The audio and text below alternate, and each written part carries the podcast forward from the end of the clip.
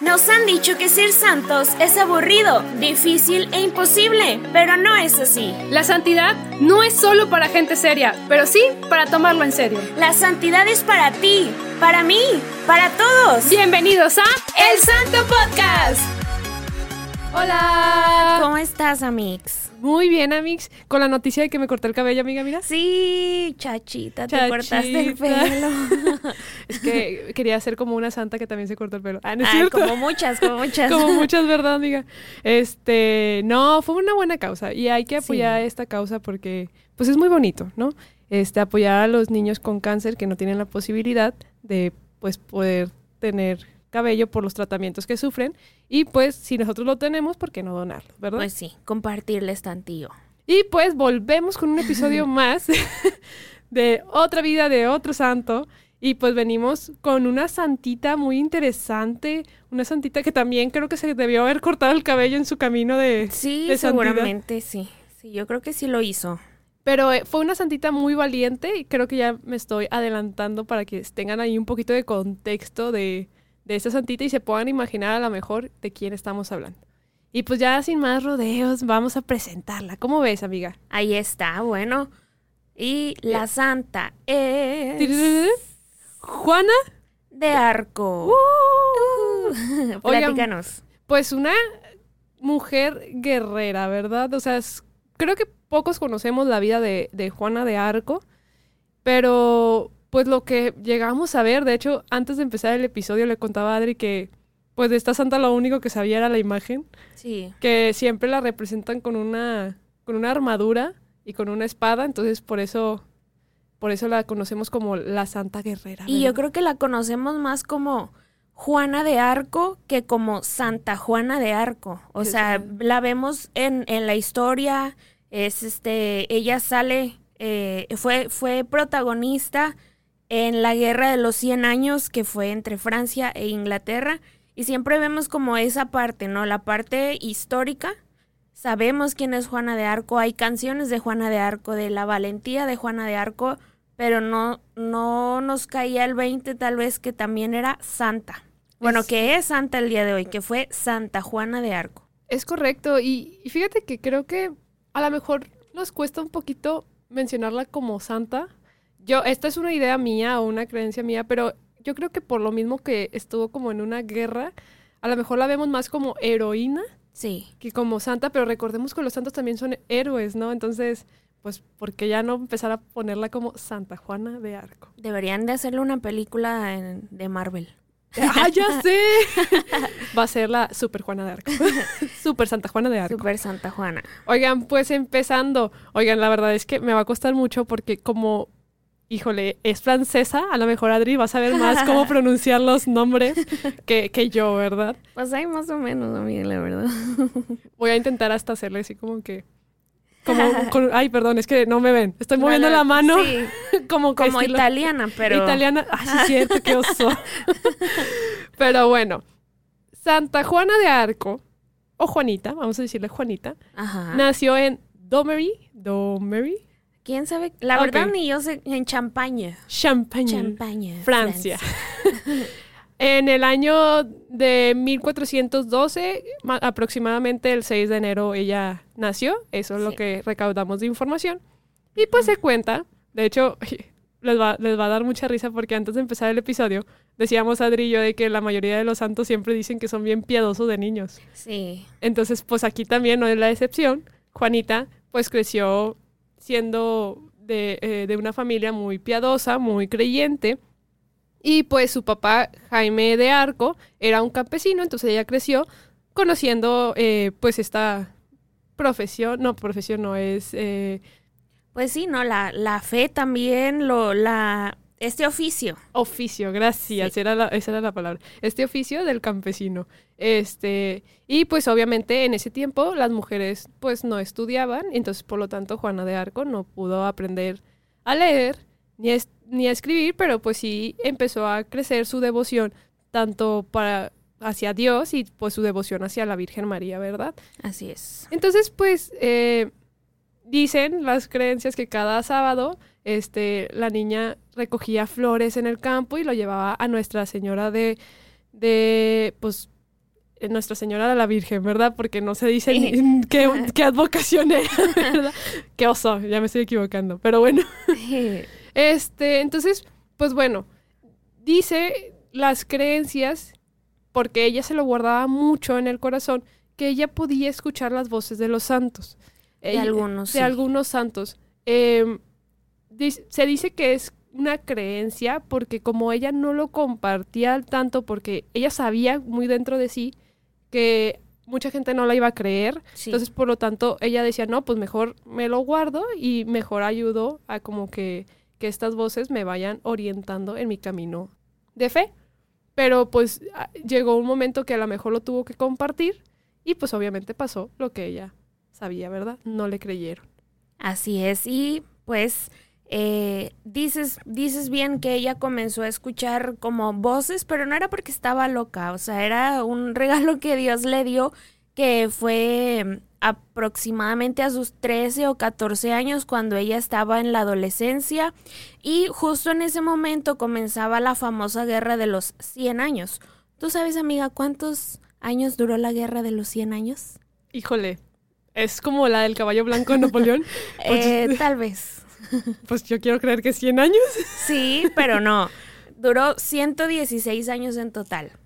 Pero yo creo que es más fácil decir que 100 años que 116. Sí, Pero bueno, fue allá igual, pues los años eh, empezó, eh, creo que empezó de hecho un 24 de mayo, un día de mi cumpleaños, por si alguien quiere saber.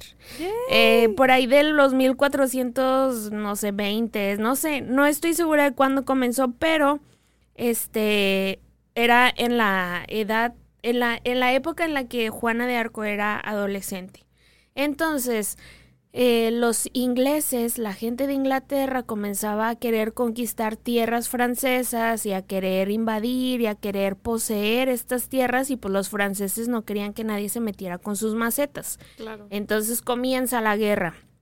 En ese tiempo Juana comienza a reconocer que hay alguien que le habla y que le dice que tiene que ir a defender su patria, que tiene que luchar para que Francia pues no fuera completamente invadida y comienza en Orleans, una ciudad. Hay, hay varias, varios países que tienen una ciudad que se llama Orleans o Roma, creo que también existe Roma en, en ciertas, ciertos países. Pero bueno, invaden Orleans, Francia y Juana lo que comienza a escuchar es, o sea, así literal, de que tienes que defender tu patria y tienes que luchar y tienes que lograr que Carlos VII sea el próximo rey de Francia. Entonces ella de que no, no, ¿qué, qué, qué, qué está pasando? O sea, ¿cómo yo o sea, literal, como una niña como yo, ajá, tan chiquita que, o sea, yo me dedico al campo, ni siquiera soy guerrera, o sea, ¿de dónde? No estudio, no, tengo claro, o sea, hay, hay, fíjate que a mí me gusta mucho su historia precisamente por eso, porque creo que veo un poquito más tangible el cómo de la nada puedes lograr todo. Y haz cuenta que eh, llega ella a escuchar, distingue la voz de eh, Santa Margarita, no es Santa Margarita de Alacoque, es la, es Margarita de Antioquía, ah. Catalina de Antioquía, o sea, no, no, son unas santas de muchos más años atrás, no son ni Catalina de Siena ni Margarita de Alacoque, son otras y también de San Miguel Arcángel, que a mí me gusta mucho su oración, a ver si al final nos la aventamos. Pero ella comienza, ¿no? A sentir este llamado de, ¿qué hago? Y ella tenía pues familiares, ¿no? Y uno de estos tíos es el que yo creo que a ella a lo mejor como que no sabía a quién acercarse a decir como que, Ay, es que tengo que ir a ver al futuro rey y a lo mejor le dijo a sus papás y ellos no le creyeron o no le dieron permiso o tuvieron pensaron que estaba loca sí O, de que no o sea cómo voy a dejar que mi hija vaya y se meta a la guerra me la van a matar yo no puedo permitir eso sabes o sea no no sabemos a ciencia cierta ciencia cierta cómo es que fue su tío cómo se eligió que fuera su tío quien la acompañara a ver a Roberto si no me equivoco este señor que la recibe por primera vez pero bueno, finalmente sucede, van y ella dice, oye, es que sabes que pues tengo que ver al, al señor Carlos, ¿verdad? Al señor Carlos VII le tengo que dar un mensaje. y Roberto era como uno de sus trabajadores, un, un digamos que Carlos tenía gente que le ayudaba como a gobernar, pero aún no era rey, o sea, era como sus súbditos, vamos a decirlo. Entonces llega y acompañada del tío, no, pues aquí le traigo a mi sobrina que dice que quiere hablar con el futuro rey.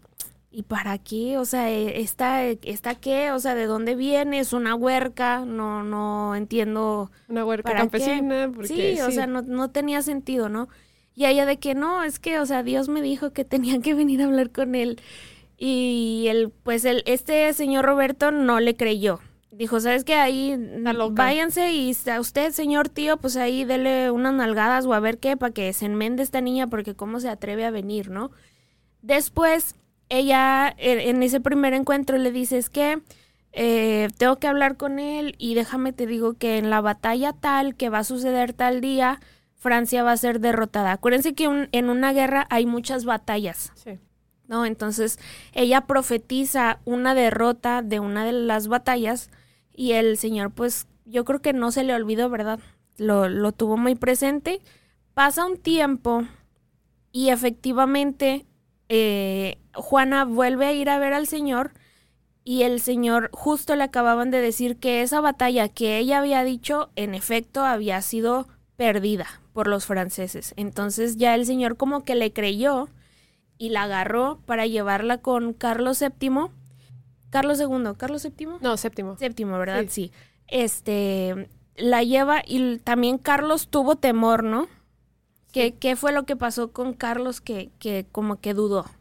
Sí, oye, de hecho creo que esa es la historia donde él dijo, como que esta niña tiene unos dones y, y pues quiero ver si realmente, porque recordemos que en ese tiempo también existía como que la creencia de brujas y todo eso, ¿no? Eh, entonces tenían ese temor de que a lo mejor esta, esta es una bruja y que nos está profetizando todo esto, o si es de Dios, porque recordemos que también en esa época los reyes eran católicos, entonces era de que, o si es de Dios, pues hay que ponerle una prueba. Creo que hay una historia, no sé si a lo mejor Adri me va a ir diciendo, no, estás mala, Mariana, o sí. Bruja. Bruja.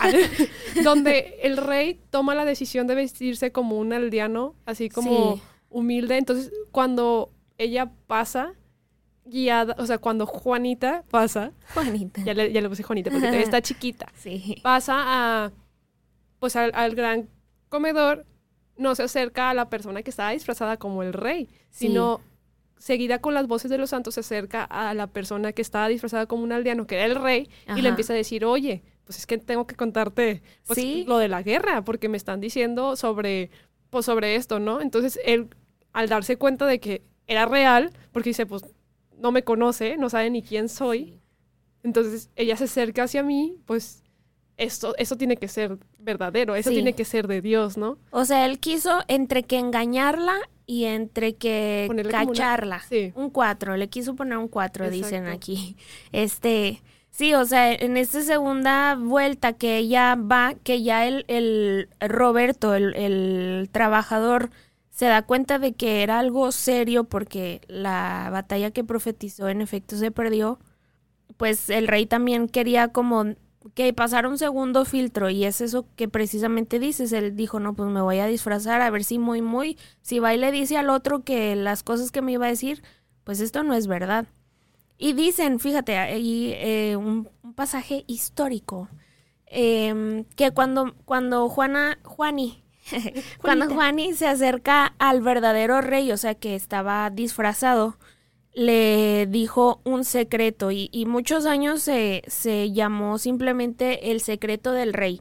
Juana se acercó y le dijo, o sea, y habló sobre el secreto del rey y entonces él creyó. Y no se sabe tampoco a ciencia cierta, pero existe la teoría de que el rey tenía dudas sobre su descendencia, o sea, sobre su a su nacimiento. Si era como primogénito, o sea, legítimo. Legítimo, ajá, sobre la legitimidad de su nacimiento. Entonces se dice que ella fue precisamente a aclararle esa duda que pues nadie sabía, que ella, a ella le fue revelada como este en un sentido espiritual y ella fue y le dijo, ¿sabes qué? Pues esto y esto y esto.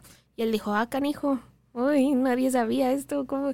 Y ya, pues le creyó, ¿no? Y entonces la nombra como líder de una tropa. Ah, sí.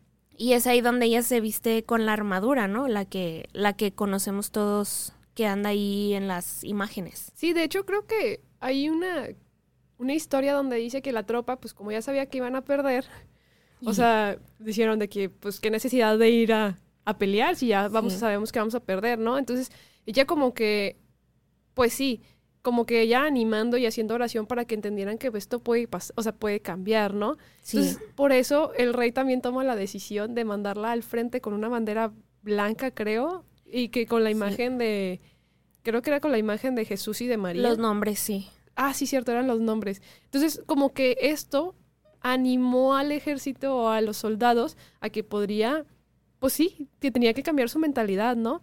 Y pues bueno, obviamente empezó la guerra, lucharon los franceses contra... Sí, los ingleses, ajá. Y lucharon, pues obviamente impulsados para ser, pues obviamente libres, a- hacer, evitar toda esta Invasión. invasión. Exacto. ¿Y qué pasa? Pues bueno, eh, obviamente Juana no lucha. O sea, Juana no era una soldada, o sea, no era un guerrero soldado que iba a matar a la Ajá. gente. Pero sí, con su fuerza de oración, estando en el campo de Yo me batalla. la imagino que iba como que, franceses, unidos, jamás serán vencidos.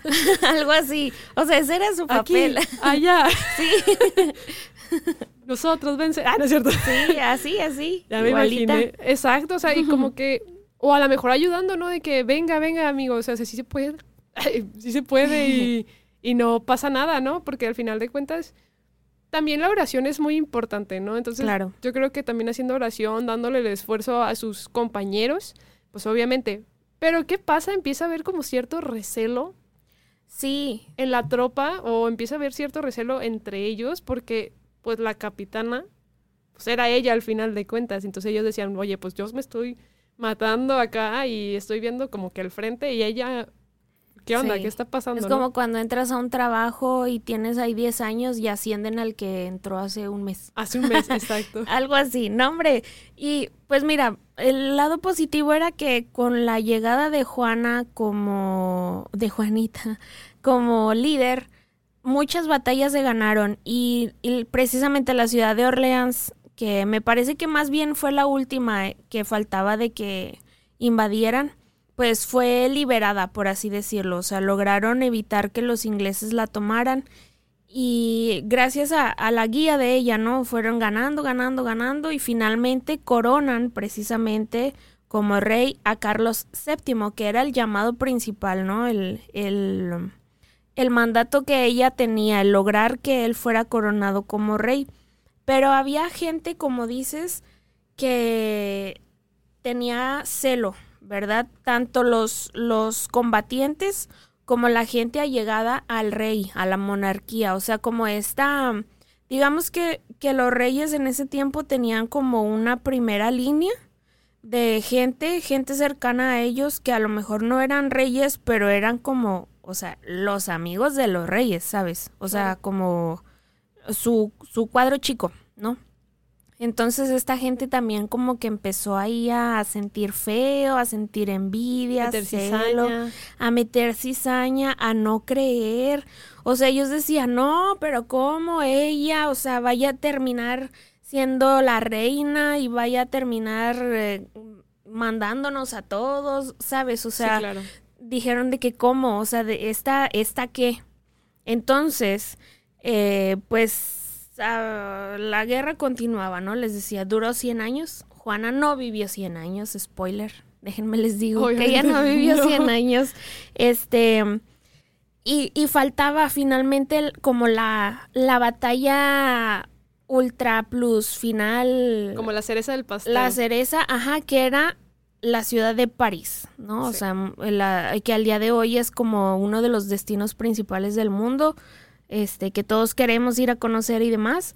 Sí. Y faltaba, este, conquistar París, entonces era como que entre te la echas tú Inglaterra o yo me la quedo París, o sea, amigo, ven, te invito a una copa.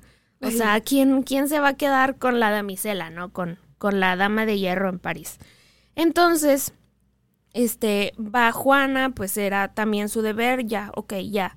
El rey es, es Carlos, Este, las, las batallas anteriores se ganaron. Vamos ahora por la última batalla en París. Y Carlos como que se empieza a llenar de ese sentimiento de su cuadro chico y empieza a decir, no, o sea, yo soy el rey, ¿por qué, ella está teniendo esas victorias, no? Porque él tendría entonces que compartir la victoria con ella. Y a lo mejor él en su corazón pues no era malo, por algo Dios quería que él fuera el rey, pero... Como que la este, envidia. Sí, o sea, lo, lo corro, corre, corroció, corroyó. de Judas. Ah, sí, ándale, sí. San Carlos, no, no era santo, no, Rey Carlos Judas. Bueno, entonces van para allá y le la traiciona, por así decirlo. Habían unos puentes en ese tiempo. Creo que al, día de hoy existen en algunas ciudades de esos puentes que se levantan. Creo que son puentes que cruzan eh, ríos. Sí. Entonces los puentes se abren para que pasen los barcos y luego se cierran para que atraviesen los coches por arriba, obviamente, ¿verdad? Yo creo que ya ustedes se imaginarán a qué me refiero. Estos puentes levadizos. Entonces, eh, iban, imagínate que Juana pues era la líder, era, iba a mero adelante y atrás venía todas las tropas y Carlos dijo, no hombre, aquí mero me pelo. Ella alcanza a cruzar el puente y levantan este, este, este puente, eh, se quedan los franceses de un lado y ella llega con los borgoñones, les llaman, o los, los ingleses, y pues Olilla. Entonces los, los ingleses la agarran, ¿no? La, bueno, los, los borgoñones y luego los ingleses quieren este tener ajá tener o sea ellos tener la primicia el honor de, de ser ellos quienes la condenen. Okay. entonces los ingleses la compran. Pagaron se dice que eh, más de mil monedas de oro a la gente de Borgoña son diferentes que los ingleses discúlpenme eh, les pagan a los de Borgoña para quedarse con Juana y así fue. Pero ellos pues eh, en la cárcel eran unos malos, o sea, eran humillaciones, insultos. Ella decía que era lo peor, ¿verdad?, que le había pasado. Em, y, y, así fue, o sea, ella estuvo ahí meses, creo que la encarcelaron tipo en junio y la condenaron hasta noviembre. No, fue mucho sufrimiento, o sea, fueron tiempos de sufrimiento. Sí, pues ellos yo creo que felices de hacerle hasta lo que no, o sea, de, de a lo mejor tenerla sin comida, sin agua. Torturarla, flagelarla. Sí, o sea, y quién sabe en dónde la tendrían, a lo mejor la tenían a la intemperie y luego cuando ella tenía que ser del baño o encerrada en un cuarto muy pequeño, o sea... Sí, no, y de hecho cuando en esas, mm, más o menos en esos años, pues volvemos a lo mismo, eh, la brujería era algo como que que estaba siendo como muy de moda, digámoslo así, o sea, que eran acusadas a muchas mujeres por, por ser brujas porque de repente, no sé, hicieron un merjurje que alivió a, la persona y es bruja, ¿no? Claro, por todo. Por todo, o por ejemplo, estas mujeres que se levantaban en armas eran como consideradas brujas. Entonces imagínate agarrar a una mujer que iba en una guerra, pues obviamente para ellos era una bruja y más que escuchaba voces, bueno, no sé si los ingleses supieran, ¿verdad? Pero, ¿Quién sabe? Pero imagínate todo esto. Entonces, a las brujas o a las mujeres que se le consideraban brujas le hacían torturas horribles, porque de hecho creo que parte de, su juicio fue acusarla como, sí, de, brujería, ¿no? Entonces eran torturas brutales los que se le ponían a estas mujeres. Entonces este sufrimiento que, suf que válgame la redundancia, que sufrió Juana, pues fue demasiado fuerte, eh, tanto pues obviamente el sufrimiento de la venganza de, los ingleses y el sufrimiento de, me están acusando de brujería, ¿no? Entonces eran las dos cosas. Es que decían que ella había hecho brujería para que perdieran. Ajá. O sea, o sea, qué loco, ¿no? O sea, tú pues perdiste una batalla por menso, no porque te hayan embrujado, ¿sabes? Pero pues en ese tiempo era diferente. Exacto. Y pues ella como que, bueno, ella pidió que mejor el juicio se lo diera el sumo, el, pues el Papa en este caso. Sí, que la, que la defendiera él. Que la defendiera él, pero ¿qué pasó? Pues obviamente los ingleses claramente no lo iban a hacer, entonces por lo tanto no, no llegó a hacer, a escuchar el Papa lo que... Sí, o sea, él ni se enteró, porque los ingleses no dijeron, no, pues si, si el Papa viene a defenderla a ella, perdemos, ¿no? Exacto. Y digamos, yo me imagino que ella escribió una carta que nunca le llegó al Papa. O sea, el Papa ni supo. Exacto. Y pues creo que ya estamos llegando como al final de la vida de, de Santa Juana de Arco. De hecho, creo que ella vivió muy poco. Ella creo que tenía, llegó hasta los más o menos 19, 20 años. 19, sí. Entonces, pues ella obviamente fue martirizada y al final, pues creo que fue quemada, si no me equivoco. Fue amarrada en un póster, en una hoguera, frente a, a la multitud. La quemaron lentamente. Realmente fue un sufrimiento, una muerte lenta, pero se cree que ella murió pues rezando Sí. y pidiendo pues obviamente perdón, perdón por las personas que, que estaban siendo sus juiciosos, ah, no sé cómo decir. Sus jueces. Sus jueces, gracias. sí, estuvo muy raro esa palabra. Entonces, este, pues obviamente a Juana la vemos mucho como una mujer que a lo mejor estuvo muy involucrada en la guerra, pero fue una mujer de oración que no, bueno, se cree que no mató a nadie realmente, sino solamente alentaba a su ejército para que pudieran estar en paz, pero creo que la envidia del, pues del rey fue mayor que la condenó al final, ¿no? Sí.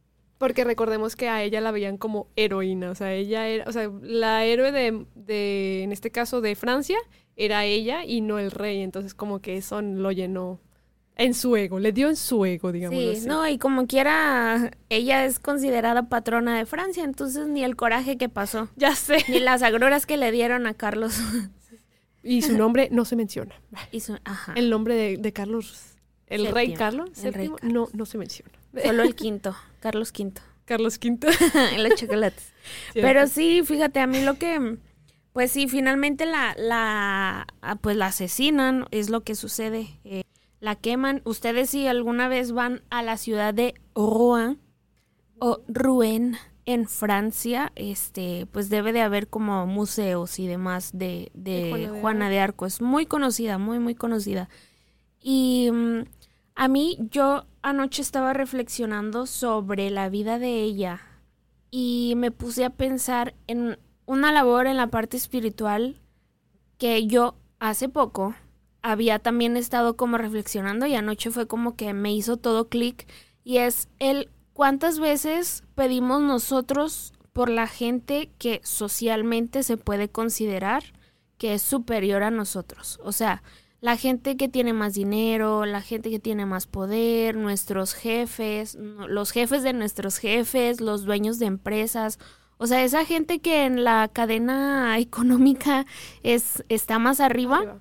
No que sea más importante porque todos somos importantes, pero digo, ustedes me entienden a qué me refiero, ¿no? O sea, nuestros líderes, nuestros jefes, gobernantes, la gente que tiene poder económico, o sea, ¿quiénes rezan por ellos? En este caso a Juana le tocó rezar e interceder para que alguien fuera rey, o sea, alguien superior en la en el organigrama superior a ella, porque todo el tiempo y está bien, obviamente no está para nada mal, pero siempre enfocamos nuestras oraciones a la gente que no tiene nada, ¿no? A los pobres, a los marginados, y está bien, está perfecto. Pero a veces se nos olvida que la gente que está arriba, pues también tiene batallas espirituales, que menos le van a contar a nadie porque ellos tienen que mantener como un estándar, como una imagen de, de que todo está bien, de que todo perfecto, mírame, tengo mucho dinero y soy feliz. Claro. Que o también otro paréntesis, no está mal tener dinero.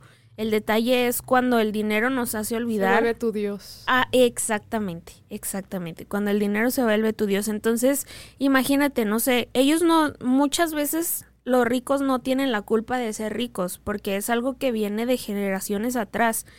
Pero a lo mejor nadie les enseña de que ese dinero no lo es todo y crecen con una mentalidad de que si no tengo dinero no sirvo, si pierdo dinero no funciono. Y pues yo creo que no está de más también pedir por ellos, de que ellos también sientan tranquilidad, paz.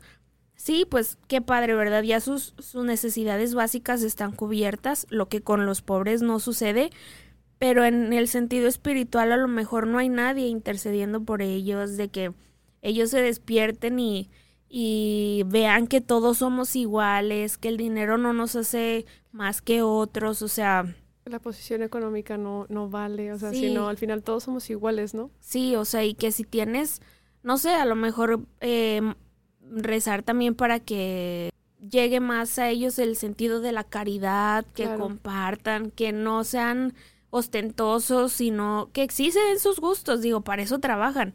no está mal, no está mal, sino que, o sea, si tienes 10 panes, comparte al menos dos o tres, ¿no? O sea, no, no te quieras quedar con todo, todo lo material, ¿no? Que al final, pues, nos vamos sin. Entonces, yo digo, no, ya sé que no me preguntaron, amigos, pero yo me quedo con eso de Santa Juana, o sea, de rezar también hacia arriba, por la gente que, que no sabemos quién reza por ellos, tal vez nadie. Exacto.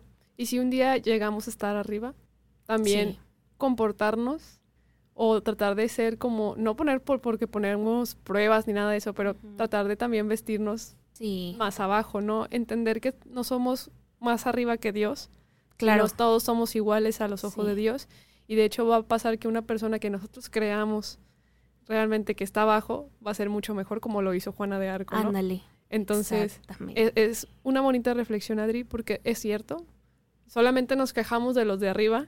Es real. Ajá. Tantas veces no nos quejamos de que, ay, sí, si el yo, jefe. sí, el jefe. Si yo tuviera dinero. ay, si yo fuera su, o sea, yo si tuviera su puesto, yo fácil, Sí, ¿no? O sea, sí. claro que no. No sabemos porque no estamos en esos zapatos, pero es real. O sea, si a lo mejor su mentalidad es diferente y podríamos orar para que pueda ser igual. No mejor, o sea, obviamente no mejor nosotros, por- porque nos creemos mejor, no, realmente es que sea igual a nosotros. O que todos seamos iguales. Porque también nosotros podemos estar equivocados, ¿no? Claro. Entonces, Sí, sí. Y obvio, no, no generalizamos, sabemos que hay ricos muy bondadosos, pero veamos más la parte espiritual. O sea, simplemente que haya alguien que rece por ellos.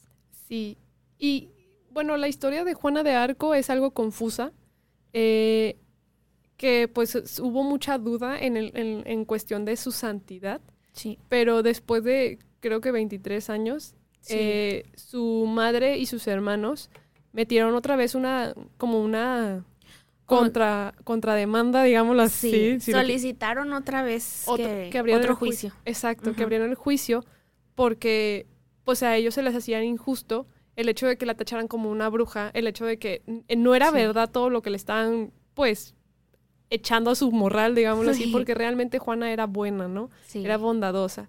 Entonces el Papa Calixto III pues la nombra que fue injusto su condena y pues ya después de varios años, que de hecho por eso no, a lo mejor no las conocíamos tanto como Santa porque fue hace unos años atrás, pero no- Muchos, no, muchos. tantos.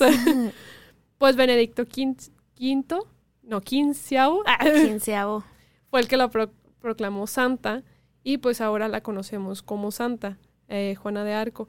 La verdad, yo, yo a lo mejor me quedo de ella el defender nuestra patria, porque al final de cuentas, al final de cuentas nuestro país, sabemos que tanto bueno como malo, pero al final de cuentas ella defendió su patria y su fe hasta la muerte y hay guerras que tenemos que pelear, obviamente pasivas, Sí. pero habrá guerras que tenemos que, que buscar la forma de, de, pues darle, ¿no? Y habrá guerras que digamos, ¿sabes qué? No es nuestra guerra y no hay que involucrarnos. Entonces, yo sí oraría mucho, pues por Francia, obviamente porque es Santa Juana de Arco, pero también oraría muchísimo por nuestro país, México, o por cada uno de nuestros países que nos están escuchando en este momento, ¿verdad? Sí. Entonces, hacer mucha oración y pues ser guerreros de la fe. Éale. ¡Éale! Guerreros de la fe, está padre. Está chido, padre. ¿no? Déjame lo noto antes de que se me olvide.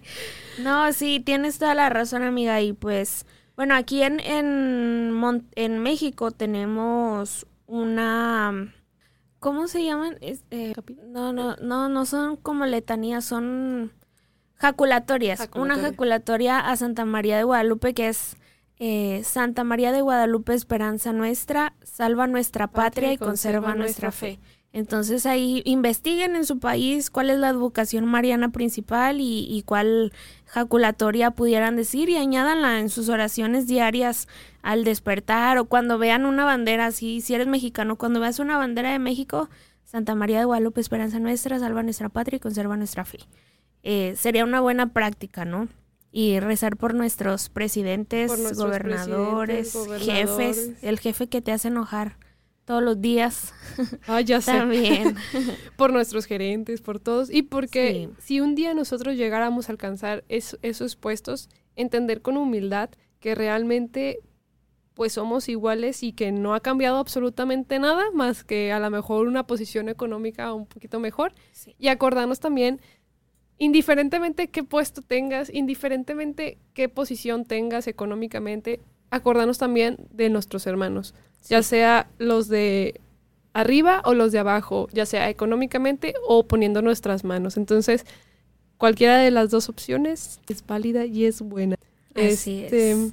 Que si el Señor nos... que ¿Cómo va esa oración también? Señor, eh, si me das más que no me olvide de ti. Una cosa así. Exacto, porque recordemos que hay un pasaje bíblico creo que decía de que si te acordaste de mí cuando yo estaba en la calle, eh, no, que, ya la Cuando parafraseé. tuve hambre, tú me diste de Ándale. comer. Una canción de Geset. No manches. No Estuve sabía. en la Saludos a Geset. pero tú citaste. Está padre. Está bonita. Sí. Bueno, pues el episodio de hoy fue hasta aquí.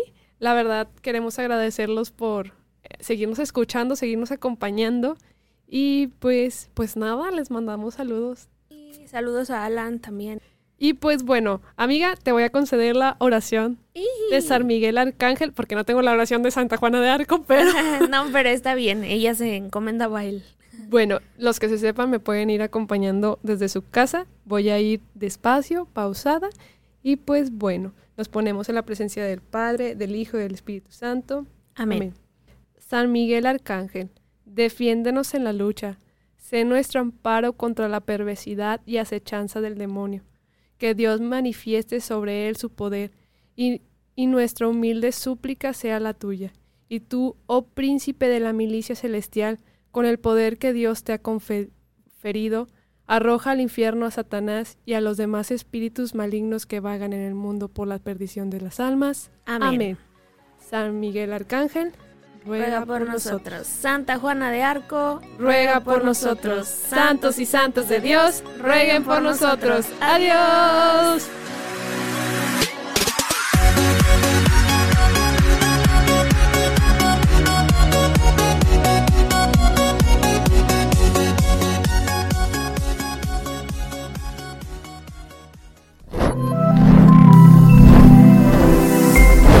Somos Ilumina Más.